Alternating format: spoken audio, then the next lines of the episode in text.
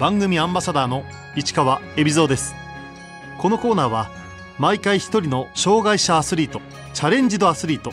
および障害者アスリートを支える方にスポットを当てスポーツに対する取り組み苦労喜びなどを伺います。日本車椅子ソフトボール協会会長高山樹里です。高山樹里さん1976年横須賀市生まれの43歳女子ソフトボール日本代表のエースとして活躍しオリンピックに3大会連続で出場。シドニーで銀アテネで銅メダルを獲得し女大魔人と呼ばれました。その後車椅子ソフトボールに出会い2017年愛知県に東海ユナイテッドドラゴンズというチームを設立。顧問を務める傍ら日本車椅子ソフトボール協会会長としてパラ競技との架け橋になっています。ソフトボール引退後冬の競技にチャレンジしたりさまざまな活動に取り組んでいる高山さん。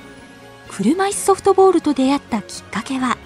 ボブスレーとかスケルトンの合宿先が北海道だったんですね。その北海道のあの北昇大学さんで練習させてもらった時にそこであの車椅子ソフトをそこでやってるよっていう話をされてなんかソフトボールって聞いたのでじゃあお手伝いできることがあればやりますよという軽い感じで最初に入って見てやってみたらもうあこんな魅力的なスポーツがあるんだなと思ったのがきっかけでこの車椅子ソフトボールに携わるようになったんです。そこの大学のゼミの先生がですねアメリカからこういうスポーツがありますよっていう堀江渉さんという方がこういうのありますよっていうのを日本に持ってきてその先生に教えたんですね大西先生という方に教えてその先生を中心となってゼミが始めた感じでそこは広がっていったっていう形なんですね。車椅子ソフトボールという競技があることもその時初めて知りました。いや車椅子でここまで動くんだってまず道具を使うスポーツなのにもかかわらず車椅子の方って積損の方も多いので体幹がない状態で下のボールを取ってうまく起き上がって投げたり車椅子の操作をしながらノーバウンドでボールを取ったりとかバッティングをしてる姿を見てここまで器用にこなせるっていうのがすごく私にとってはすごい新鮮で。車椅子でソフトボールはどうプレーするんでしょうか？グラブはみんな持ってないんですよ。車椅子を押すためにグラブは使わないで全部素手で取る形なので。打つのもあのタイヤにストッパーをつけたりとかして固定して打つ人もいればもう車椅子が動きながら打ったりとかするんですね。皆さんもう普通にスイングするんです。走るのは車椅子で走る打ってバットを投げて普通に車椅子でファーストまで駆け抜けます。ファーストを守る選手とランナーが衝突しないよう一塁ベースは守備用と走塁用の2つあります。ソフトボールで皆さんご存知ですかね？白とオレンジのああいう形でダブルベースが書いてあって本当にソフトと野球の掛け合わせたものですね。通常のソフトボールと大きく異なる点がグラウンドです。アスファルトのところで、はい、やります。土だとやっぱり動かないですしあのテニスのコートでやることもあるんですけどやはりそれだとタイヤが重くて大変なのでやっぱできればアスファルトが一番ベストです。ソフトボールは9人制ですが車椅子ソフトボールは守備が1人多い10人でプレーします。また障害の程度に応じた持ち点制度もあり10人の合計点が規定の点数を超えないようチームを編成しなければいけません。1人あの外野と内野がこう動ける1人がいるんですね。そういうポジションが1つあって10人でプレーします。であのポイントがオーバーしてしまうとダメなんですね。男女も関係なくやってます。誰でもできる感じで長くできると思います。今や国内ではトップの実力を誇る東海ユナイテッドドラゴンズ。高山さんはなぜ愛知でこのチームを作ったんでしょうか？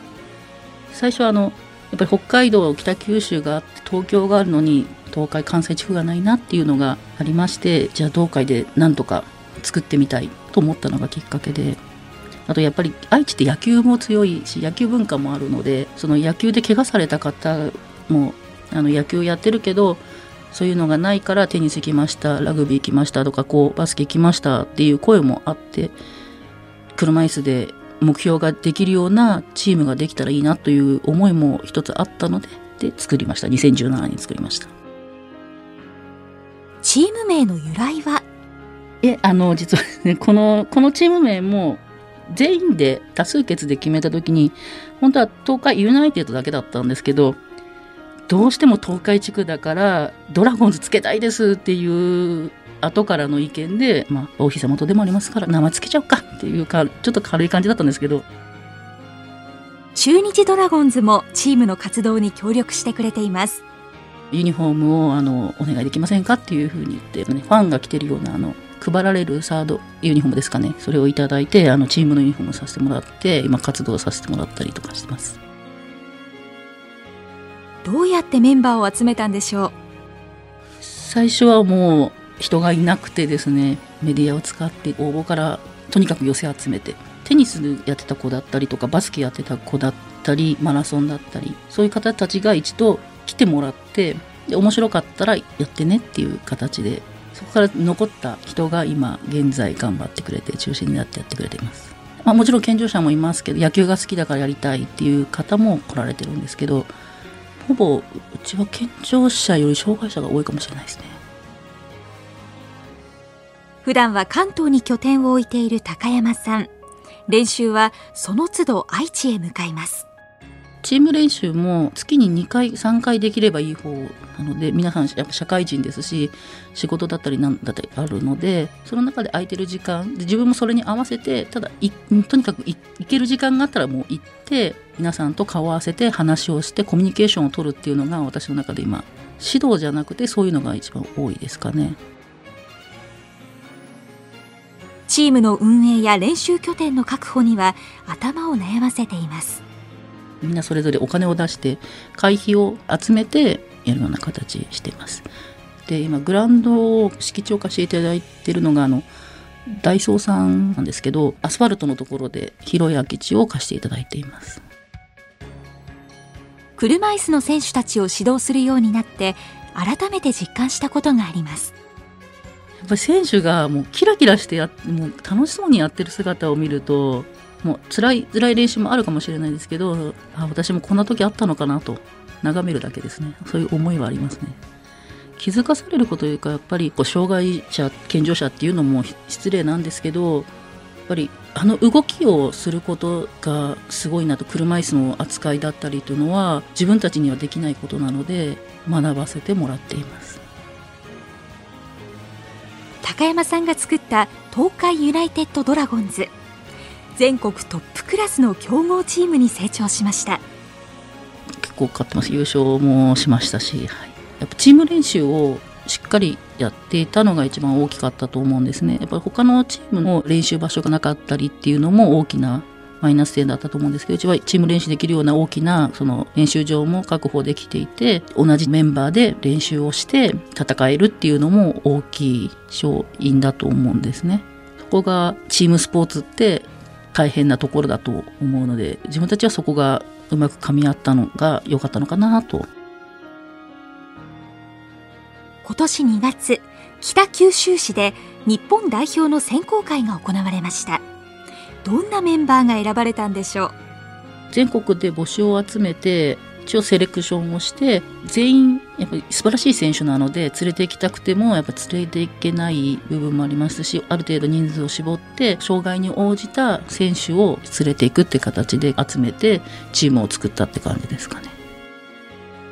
代表メンバーの一人堀江航選手は車椅子バスケットボールの元プロ選手でパラアイスホッケー日本代表としてピョンチャンパラリンピックにも出場しました。堀江さんもやっぱり経験も長いですし車椅子ソフトっていうことを取り入れた最初のメンバーでもあるので戦略だったりチームのその要としてやってくれてるのは堀江さんであるしパラリンピアンでもありますし、まあ、いろんなスポーツを携わってる方ですねバスケだったり柔術だったり海外の生活もされたり、まあ、語学も堪能ですので良きお兄さん的な存在でチームを引っ張っててくれてると思います。昨年全米選手権に参加した日本代表はグループで5位。しかしその後行われた国際大会で優勝を果たしました。それぞれの能力がみんな練習してこう頑張ってきたんだなっていうのは分かります。やっぱチーム練習っていうのは少なかったですけれどもそれぞれのいい部分をうまく出せてたような気がします。でその監督であるあの北九州の先生なんですけどその方が監督としてチームをまとめてくださったので横のつながりとかがあるいいチームだったなと思います。でもやっぱりパワーだったらやっぱりアメリカのが断然パワーあるんですけど細かい打ってつなぐとかはやっぱり日本の選手の方が優れているんじゃないかなと私はすごく感じました。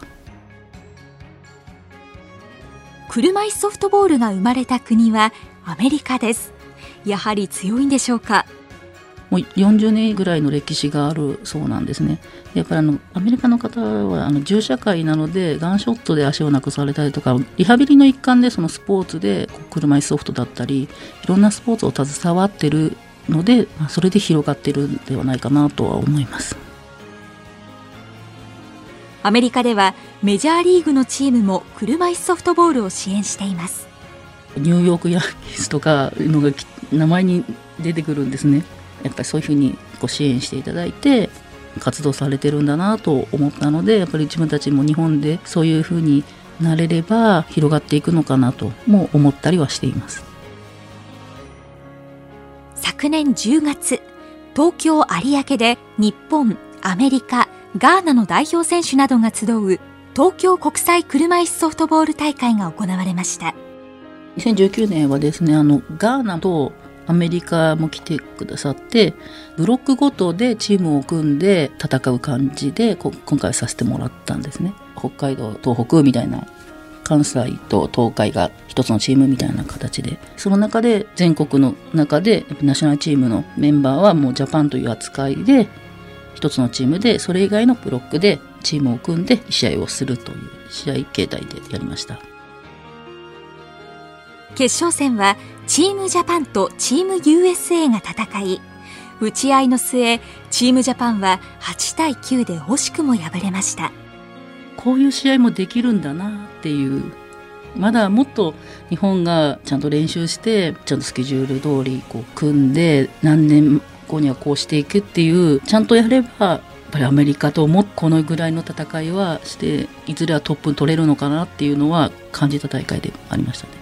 ちょっとずつやっぱり自分たちもこう成長してアメリカに追いついていってるんだなというふうには思いました。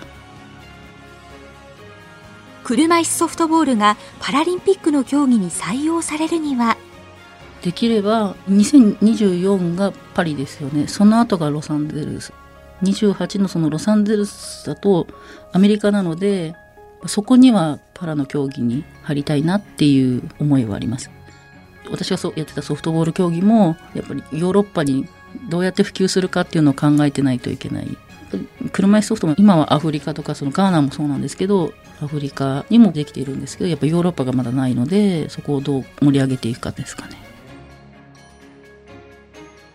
今日本で車椅子ソフトボールの競技人口は？今年はちょっとコロナの関係で少ないですけど去年までは20チーム北から南までは20チーム車椅子ソフトボールを支援するプロ野球の球団もあります。埼玉西武ライオンズもその一つ。大会を開いてくださったりあの最初はファン感謝デーとかで募金活動してくださったりライオンズさん以外もそうなんですけど日ハムさんも一緒に募金をしてくださったり車椅子をいただいたりとかそういうサポートをしてくださいますね。今はライオンズさんが特にあの試合数が少ないかったのでそこを支援してくださるためにライオンズカップっていうのを作ってくださって大会を開いてくださっている感じです。車椅子ソフトボールのパラリンピック競技採用は高山さんの悲願でもあります。私もやっぱりオリンピアンなので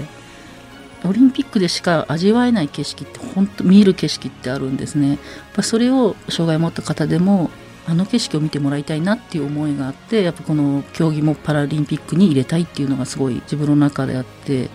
目標を持つってことが大事なので少しでもその何か助けになればいいなと目標も持てるものができればいいなと思ってこの競技を作っていきたいなと思っています。高山さんは現役の頃からよく聴いている大好きな曲があります。アテネの時にずっと聴いていた平井堅さんの「思いが重なるその前に」という曲が好きでずっと聴いてました。私は平井堅さんがずっと好きだっていう話をした時にその平井さんが聴いてくださいと言ってマネージャーさんから頂いてずっと聴いてました。いろんな方にサポートしてもらってやっぱり自分もそのいろんな方の思いを背負ってこうオリンピック出れたってこともあるのでいや本当にあのその曲っていうのはもう一生大事な曲だなって思っています。選手はほとんどが仕事と両立させながら競技を続けています。競技をするにあたって場所もそうなんですけど特に車椅子ソフトとかはもうバットとかボールを使うのに体育館の中では絶対できないですしアスファルトでの駐車場とかだとこう車止めがあったりとかする場所もあるしそういうところで使うことができなかったり練習場所も限られますしなかなかパラの競技というのはすごく難しいんだなと思いました。オリンピックを3回体験した高山さんオリンピアンとしての経験が生きています。もちろんあのやってたソフトボール競技のまあ、普及だったりとか講習会子どもたちに教える講習会だったりっていうのももちろんやってるんですけれども女性オリンピアンの団体で今解放誌を書いたりあのイベントをやったりしています。海外もそういう女性オリンピアンの団体っていうものがあまりないらしいですね、まあ、こういう珍しいことをやってるんだなと。でもやっぱその歴代の諸先輩方の培ってきたものをどんどん残していきたいっていうものもあるんだなと私は思っているので、まあ、全敗脱に思いを気づいてやっていきたいなと思います。自分がやっぱ経験したことを踏まえてその経験したことがいいなと思ったことなのでそれを新しい世代に受け継いでいってもらってまたそこで何かをヒントを得てその子たちがまた思ったことをいろんな形を変えてでもいいからつなげていってくれたらこのオリンピアンだったりパラリンピアンだったりっていうのも生きていくんではないかなと思っています。高山さんはスポーツにおいて障害者と健常者の区別はないと考えています。私は関係ないと思っています。スポーツやれば国関係なく仲良くなれるじゃないですか。それと一緒でもちろん一緒にできない競技もあるかもしれないですけれどもスポーツといったらそういうバリアフリーなものではないかなと思っています障害者も健常者も年齢も性別も関係なく一緒にプレーできる競技車椅子ソフトボール。高山さんにとって車椅子ソフトボールの魅力とは？もうなんだろう魅力ってありすぎて分かんないんですけどでもあの本当にバリアフリーでもう男女問わず年齢問わずできるし障害関係なくできる本当バリアフリーなスポーツなんでぜひやってもらいたいなと思います。そこが魅力です。